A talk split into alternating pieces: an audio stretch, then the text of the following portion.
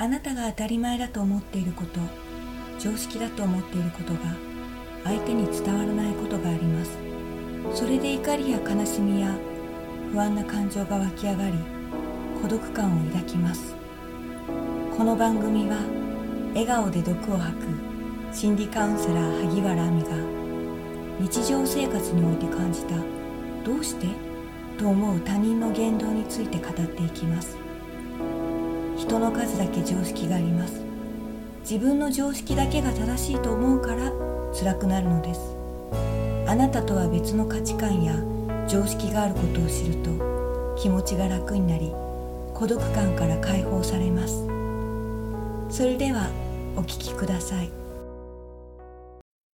はい。孤独感からの解放メソッド。笑顔で毒を吐くカウンセラー萩原亜美です。こんにちは。今回は第24話です。第24話はどこに投資をするかについてお話ししたいと思います。私はここ3年ぐらい前から投資をしています。主に自己投資ですね。インターネットビジネスを始めようとしたのが正確には始めようとしたわけじゃないんですよね。その時メンタルクリニックで心理師として働いていたんですけれども果たして私の転職は心理カウンセラーで合ってるのかどうかっていうのにすごい迷いが起きた時期だったんですね。それで本当に心理カウンセラーが転職かどうか知りたいっていうのがそもそもきっかけでしたね。なぜ転職かどうかを知りたかったのとインターネットビジネスがつながるのかっていうのはそこは機会があったらお話ししたいと思います。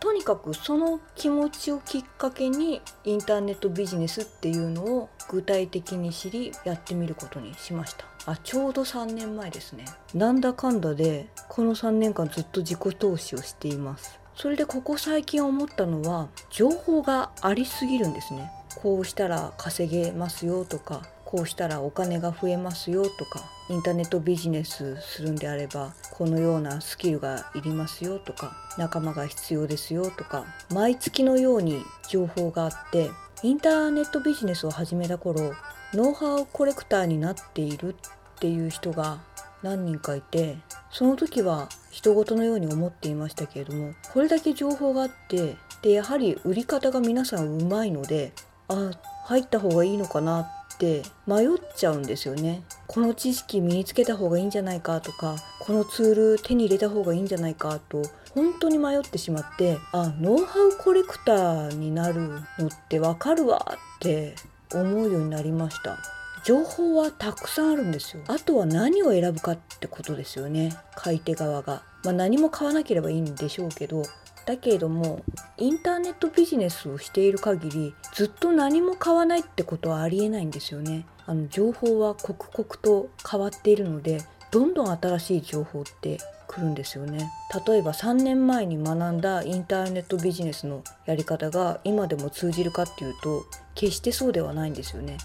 新しいものが生み出されてますのであと衰退化したりしますのでそもそも自己投資って自分を成長させるためスキルアップするためなので自己投資ってし続ける必要のあるものなんですよね。だからこそ無駄打ちはしたくないっていう気持ちがあるのでだけれどもいろんな情報があってどれを選んだらいいのかわからない。どうして今回こういう話をしたのかというと一番大きいのはメンタルクリニックを辞めた後インターネットビジネス1本でやろうとしたからなおさらだと思うんですけどもいろいろなセミナーにお金を使ってきたんですね。この1年ぐらい後悔した商品サービスがいくつかあるんですね。ああなんでこれに払ってしまったんだろうという。全く無駄とは思ってないんですけどもちょっと後悔したって感じですね。後悔した商品っていうのがちょっとここ1年増えてきたんですよ。それまでは1回もなかったんですね。だから私正直自分は人を見る目あるなと思ってたんですけどもちょっとここ最近後悔した商品が増えてきたので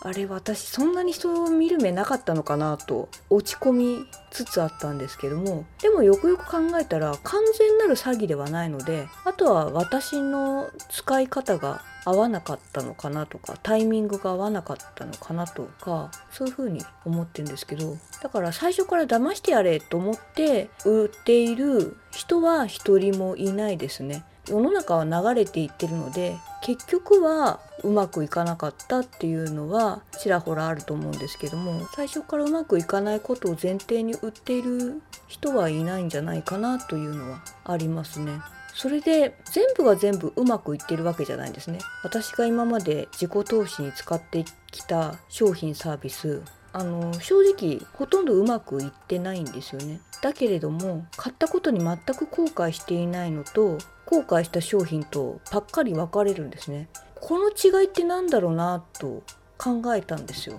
まあ、そこそこうまくいったとかあのその商品を買うことによって二次的三次的にいいことがあったっていうのはそれぞれの商品あるんですけれどもやはり一番大きいのは人を見て買ったかどうかなんですよね。あの共通点考えてみたんですよ。どの商品買った時に私後悔したのかなと。そしたらその販売者のことが好きかどうか。あこれかなと思いました。あこの人いいなと。この人を信じて買ってみようと思った商品は結果が伴っていなくても全く後悔してないんですよねあのその人の商品だから買ったっても思ってるんでで一方この人そんなに好きじゃないなと思いながらも内容に惹かれて買った場合は内容で選んで買ってそれで思った以上の結果成果にならなかったらあーやっぱり買わなきゃよかったなって思ったんですよね。あああの人を選んで買ったからその人の商品だったら後悔しないっていうのもあると思うんですけど人を選ばないで買って内容で買ったってことはより期待値が上がるのかなって今ちょっと思いました。だから商品に対して期待してたんだと思うんですよね。人は除外してこの人あんまり好きじゃないなってことで除外してこの商品だから買うっていう覚悟で買ったのにその商品が思ってたのと違かったってなると余計後悔するのかなって今ちょっと思いました。分散してないってことですよね。あの全て内容がいいと思って買うんですけどもそれプラスその人のことが好きかどうかそこですよね。それで大きく違いますね。それに気づいて人が好きかどうかで後悔するしないっていうのが違ってくるんだなっていうのに数ヶ月前に気づいてよしこれからは内容だけじゃなくて商品を決めようと決意したんですね。そしたらここ最近2つばかし自己投資で商品買ったんですね。だけれども内容で買ってるんですよね。その中の一つは最初に私に商品を紹介してくれた人とその後に会った人と別の人だったんですね。最初に商品を紹介してくれた人はまあ普通だったわけですよ。だからあの商品は魅力的だったんでああいいかなと思ったんですね。特に好きではなかったですね。でその後具体的に説明した人が嫌だったんですね。あ私は前に説明を受けてそれでこの商品いいなと思ってもうほぼ買う気でいたんですよ。その説明する人に会う前に。だけどもその説明してくれた人がそんなに好きじゃなかったんであこの人から商品買うの嫌だなって思ってすっごい引き伸ばしちゃったんですよね。買うまでの時間を。あそういう気持ちが起こりましたね。だからやっぱり人なんだなと。だけど結局買うつもりでいたのでその人に会う前に。だから結局その人から申し込み用紙もらって書いて提出したんですけれども。でその後もそこまで好きな人の商品じゃなかったんですけども内容を魅力的に感じて買ってしまったんですよね。だからこの数ヶ月前に決意したにもかかわらず相変わらず商品内容に引っ張られて買ってしまっている自分がいると。本当に人間って感情の生き物だなと思いました。ここまで魅力的な商品って実は存在しないと思っていた方がいいですね。あのもちろんゼロではないんですけれども得るものもたくさんありますしだけどもあの金額ですよね。これだけの金額払ったんだからもっともっとって欲深くなっちゃうのかなとこう望む未来この商品を買うことによって自分が得るものどんな未来を送れるかっていうものに過度な期待をしてしまってるような気がしますね。だからあの投資ですからプラスもあればマイナスもあるんですよね。だけれども経験したってことは絶対プラスなんですよ。買わなかったら分かんないわけですからね一生。で買ったからこそあそうなんだって気づくこともあるんでで私今まで商品買って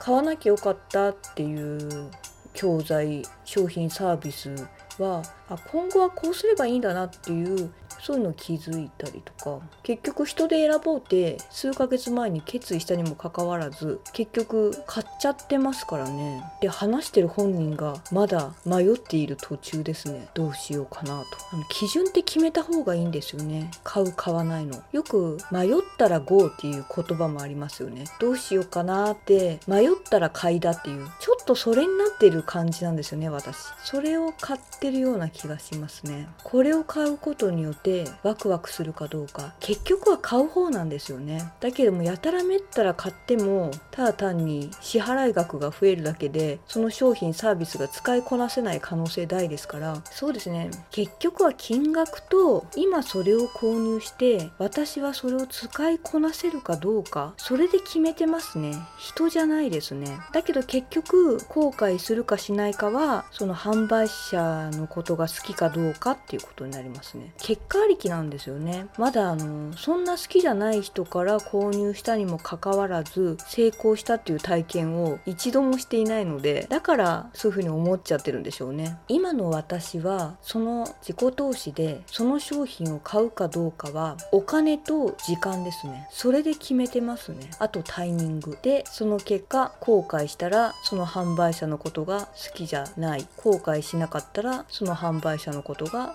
好きということです。ね。これからも私は自己投資していきますので、まあ、いつかは満足のいく結果を出したいですね。もし今後満足のいく結果を出したらその商品はどういう商品だったかっていうのをお伝えします。今のところは時間とお金とタイミングで商品を決めているのでその結果どうなるのか楽しみです。あなたは自己投資していますか？まあ自己投資に限らず何か投資をしているのだとしたらあなたは何を基準で投資をしていますか？基準っていうのを知っておくといいと思いますよ。やみくもに何でもかんでも投資するというよりも自分はこれを基準でやるやらないを選んでるっていうのが分かっていた方がいいです。はい、最後まで聞いていただきありがとうございます。孤独感からの解放メソッド、笑顔で毒を吐くカウンセラー、萩原亜美でした。それではまた。今回の番組の内容はいかがでしたか？あなたが日常生活においてびっくりした他人の言動を教えてください。番組で紹介させていただきます。またこの番組のご感想ご意見もお待ちしております。お問い合わせ先はいずれもメールで受け付けております。メールアドレスは萩原亜美アットマーク gmail.com h a g i w a r a a m i アットマーク g m a i l ドット c o m ですお待ちしております次回も様々な常識をお伝えしていきますので楽しみにしてくださいね。